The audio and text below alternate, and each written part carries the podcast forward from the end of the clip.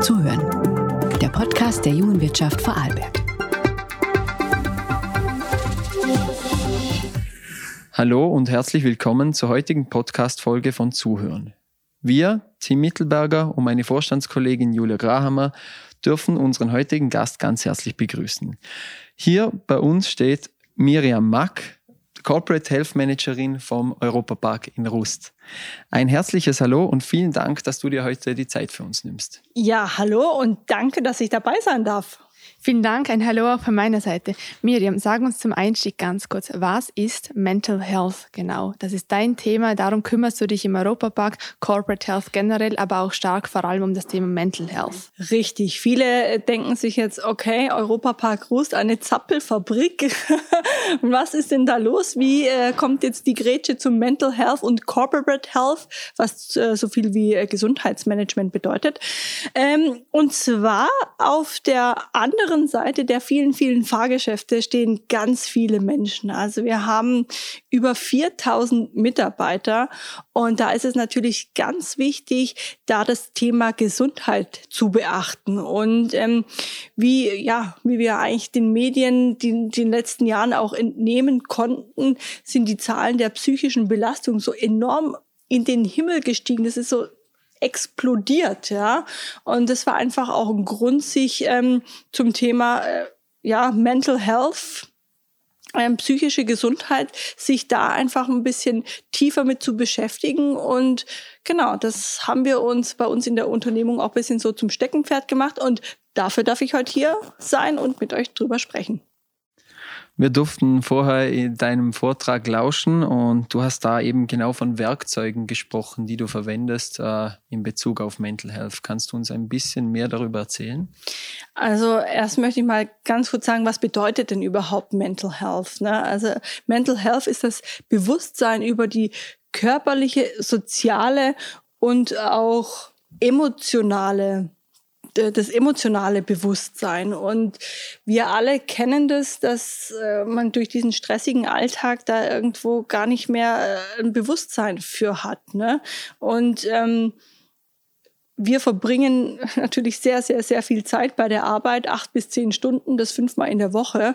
Und was da einfach an Informationen und Begegnungen und Inputs da auf uns einwirken, das verarbeiten wir oft gar nicht. Ne? Und da ist es einfach ganz wichtig, dieses Bewusstsein wieder zu lernen. Und ähm, bei uns im Betrieb bieten wir dann zum Beispiel äh, Meditationen an, ja, in der Mittagspause. Und einfach um da mal runterzukommen und vielleicht einfach auch mal alles nochmal im Kopf durchgehen zu lassen. Wenn, wenn das natürlich, das ist natürlich Anfänger. Ja, das ist natürlich für die Leute ähm, als Einstieg, um sich da wieder Zeit für sich zu nehmen. Wenn wir merken, okay, dann geht es, äh, es geht schon in, in, in eine schärfere oder in, in eine ähm, im medizinischen Fall, ne, da können wir jetzt als Betrieb natürlich mit den kleinen Werkzeugen nicht unbedingt mehr weiterhelfen. Da leiten wir die Mitarbeiter dann auch an Profis weiter. Aber alles, was sich noch so im normalen Bereich ähm, verhält, da haben wir eben diese Meditation. Es sind Bewegungspausen, es sind ähm, ganz wichtig, es sind Führungskräftetrainings, ja, Mindful Leadership. Ja, das sind einfach solche neuen Wörter, die aber quasi für die Zukunft wichtig sind, dass einfach Führungskräfte geschult werden, um das Team auch äh, ordentlich zu, früh, äh, zu führen, ähm, dass man einfach Konflikte äh, schon früh genug ins Auge sieht, dass die Menschen einfach lernen, ihre ihr emotionales und ihr, ihr Gefühl zu äußern, zu sprechen, ehrlich miteinander umzugehen, ja, dass, dass sowas eigentlich gar nicht entsteht. Da ist das große Wort eigentlich Prävention. Aufpassen, dass sowas überhaupt gar nicht erst zustande kommt. Ab wann braucht man deiner Meinung nach eine Mental Health Managerin? Äh, ist das, hat das mit der Unternehmensgröße zu tun? Kann man sich das überhaupt leisten oder ist das ja. für jedes Unternehmen wichtig? Also ich sage jetzt mal, dass man sich gut fühlt und, und ein Freigeist sein kann. Also sowas kann ja, beginnt eigentlich schon vielleicht auch zu Hause, ne, in der, in der Kinderstube. Ne? Und also brauchen wir natürlich direkt zu Beginn an schon, dass man die Möglichkeit hat, als Unternehmen darauf achten zu können.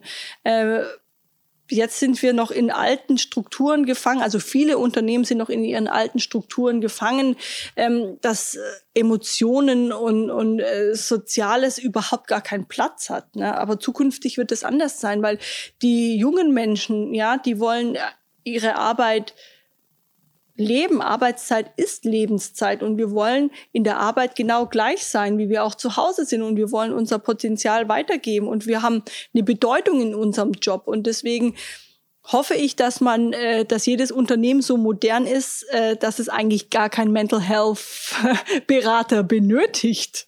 Ne? Du sprichst auch an, dass es verschiedene Ebenen gibt, auf denen ein Unternehmen ansetzen kann, beziehungsweise bei denen ein Unternehmen ansetzen kann. Was meinst du damit? Also Gesundheit ist ja jetzt nicht nur, dass wir keinen Schnupfen haben. Ja? Gesundheit bedeutet körperlich und äh, mental und geistig fit zu sein. Und deswegen gibt's da diese mehreren Ebenen. Wenn ich mich gesund ernähre, fühle ich mich körperlich auch besser. Ne?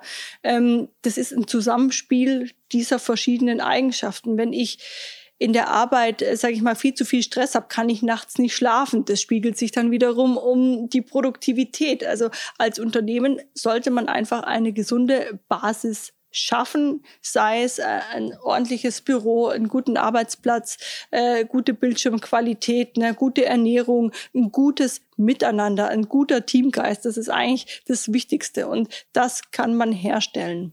Wie? Wie?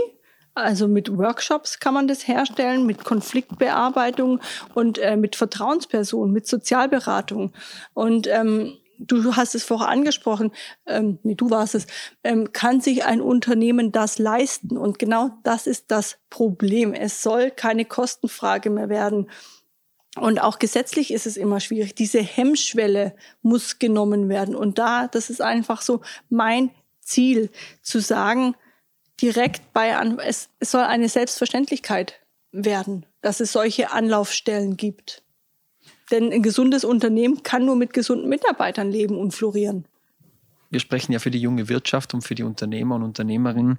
Jetzt ist meine Frage da, wie viel Verantwortung trägt in Bezug auf Mental Health das Unternehmen und wie viel Verantwortung tragen da auch die, die Mitarbeiter oder die Mitarbeiterinnen?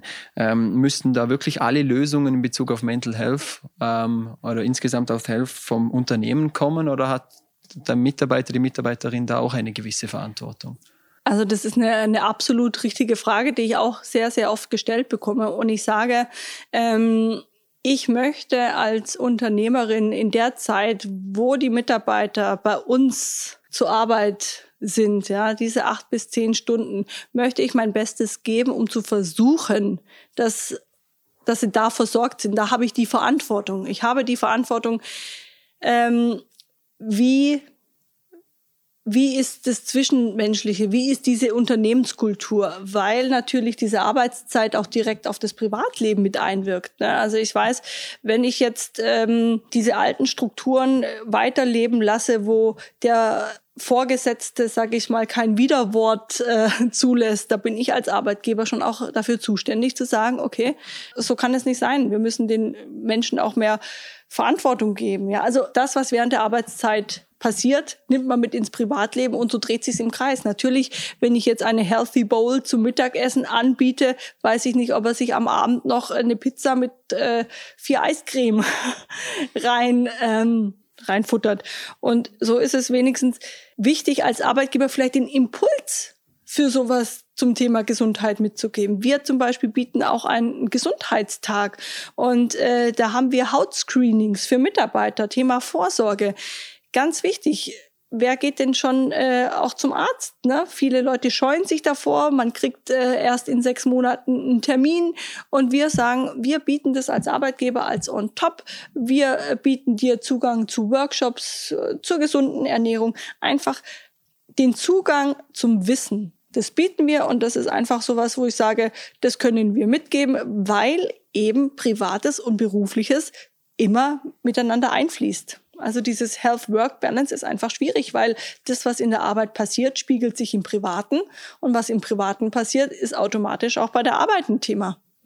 Und bei uns ist natürlich, viele Mitarbeiter arbeiten an den Spaßgeräten, an den Fahrgeschäften. Ich meine, das sind Menschenleben, die da transportiert werden. Und wenn man da mit dem Kopf bei seinem Beziehungsproblem ist, dann kann das halt auch schwierig werden. Und deswegen ist es uns wichtig, gerade bei diesem Thema Mental Health mit äh, Spezialisten auch Abhilfe zu leisten. Du sprichst als Beispiel von acht bis zehn Stunden Tagen, aber auch von Verantwortung. Damit Mental Health funktioniert, hat das ja oft auch mal etwas mit der Stundenanzahl zu tun, gerade auch in Führungspositionen. Wie wird das bei euch gelebt? Gibt es auch Führungspositionen mit 50, 60, 70 Prozent? Aktuell haben wir noch keine Führungsposition mit 80 äh, Prozent. Mm, was uns natürlich ein bisschen als tollen Arbeitgeber ausmacht, ist so diese ja, wir, wir haben einen Freizeitpark, ja. Es ist ein Geschäft der Freude. Natürlich ist es Arbeit, aber bei uns sind die Mitarbeiter frei. Also wir haben auch, wir haben flexible Arbeitszeiten und unsere Mitarbeiter haben eine vielfältige Arbeit. Und ich glaube, das ist das, was es ausmacht, dass die Leute auch mal sagen, okay, heute bleibe ich mal vielleicht zehn, elf Stunden, ne? Und schau aber trotzdem, dass ich diese Ausgleichszeit finde und äh, auch noch Zeit für meine Familie habe. Pausen wieder machen kann. Wieder Pausen machen kann und das Schöne bei uns ist, da kann halt auch mal die Familie mitkommen. Ne? Da kann man mal am Wochenende, wenn man Dienst hat, einfach sagen, okay, die Frau ist dann halt mit dem Sohn im Park. Ne? Also das sind bei uns so diese, diese Benefits, die natürlich dieses Arbeitsbild zu bieten hat. Wahnsinn. Mhm.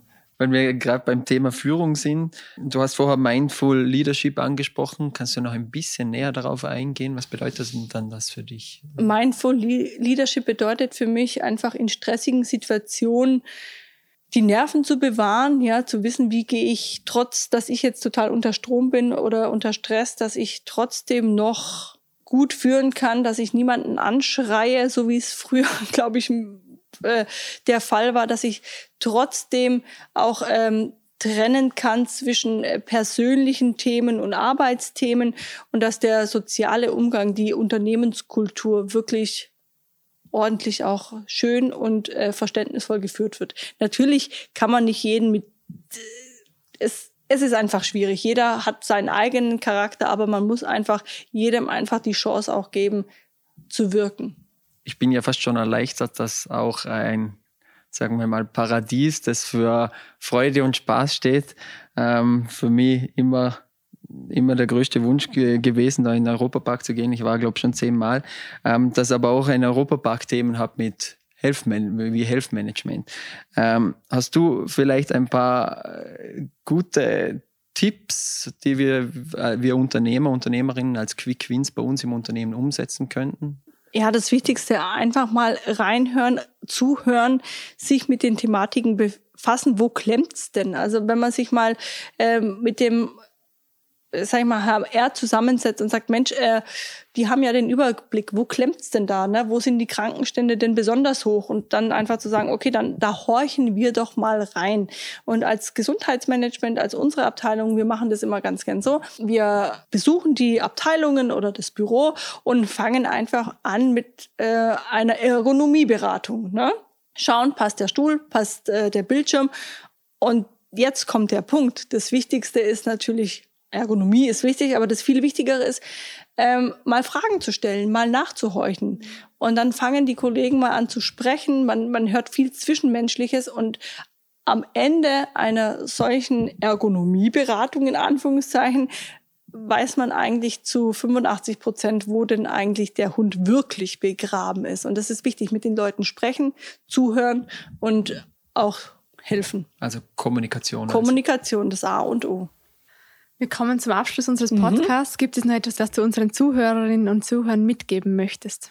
Ich möchte all euren Zuhörern wirklich auch den Mut geben, dass wenn sie sich in einer Situation befinden, wo sie vielleicht nicht weiter wissen, einfach sich suchen, woran sie wirklich Freude haben, welche Arbeit ihnen Spaß macht, was ihnen Freude bereitet und das als Ziel zu sehen und da auch wirklich drauf hinzuarbeiten, weil für jeden gibt's einen passenden Deckel, so heißt es in der Beziehung, aber auch im Berufsleben. Jeder hat so seine Berufung und wenn es auch nicht gleich geht, es geht in zwei oder drei Jahren, daran sollte man festhalten und man soll die Arbeit als, auf, als Freude sehen, denn Arbeitszeit ist Lebenszeit. Guter Abschluss. Wir schließen noch ganz final ab mit einem kurzen Word-Rap und würden dir gerne noch ein paar kurze Fragen stellen. Ah, okay. Ich tanke Energie bei. In der Natur draußen im Grün. Das inspiriert mich besonders. Viele, viele andere Menschen, tolle Frauen auch hier mit euch beiden. Man nimmt immer was aus jeder Begegnung mit. Ich bin dankbar für. Ich bin dankbar für meine Gesundheit, für meine Familie und für viele Möglichkeiten, einfach sein zu dürfen. Das habe ich noch nie gemacht und will ich unbedingt noch machen. Ich möchte hier mal am See Urlaub machen, hier in Bregenz. Das bringt mich zum Lachen. Ziemlich viel. Die Alltagskomik am meisten. Wenn ich in der Früh aufwache. Dann freue ich mich, äh, ich bin ein Morgentier, freue ich mich erstmal auf ähm, mein großes Glas Wasser. Vielen lieben Dank, liebe Miriam, für das Gespräch. Vielen Dank für deine Zeit und dass du hier bei uns warst. Danke. Ja, danke euch, dass ich hier sprechen durfte und ich freue mich schon auf den Podcast.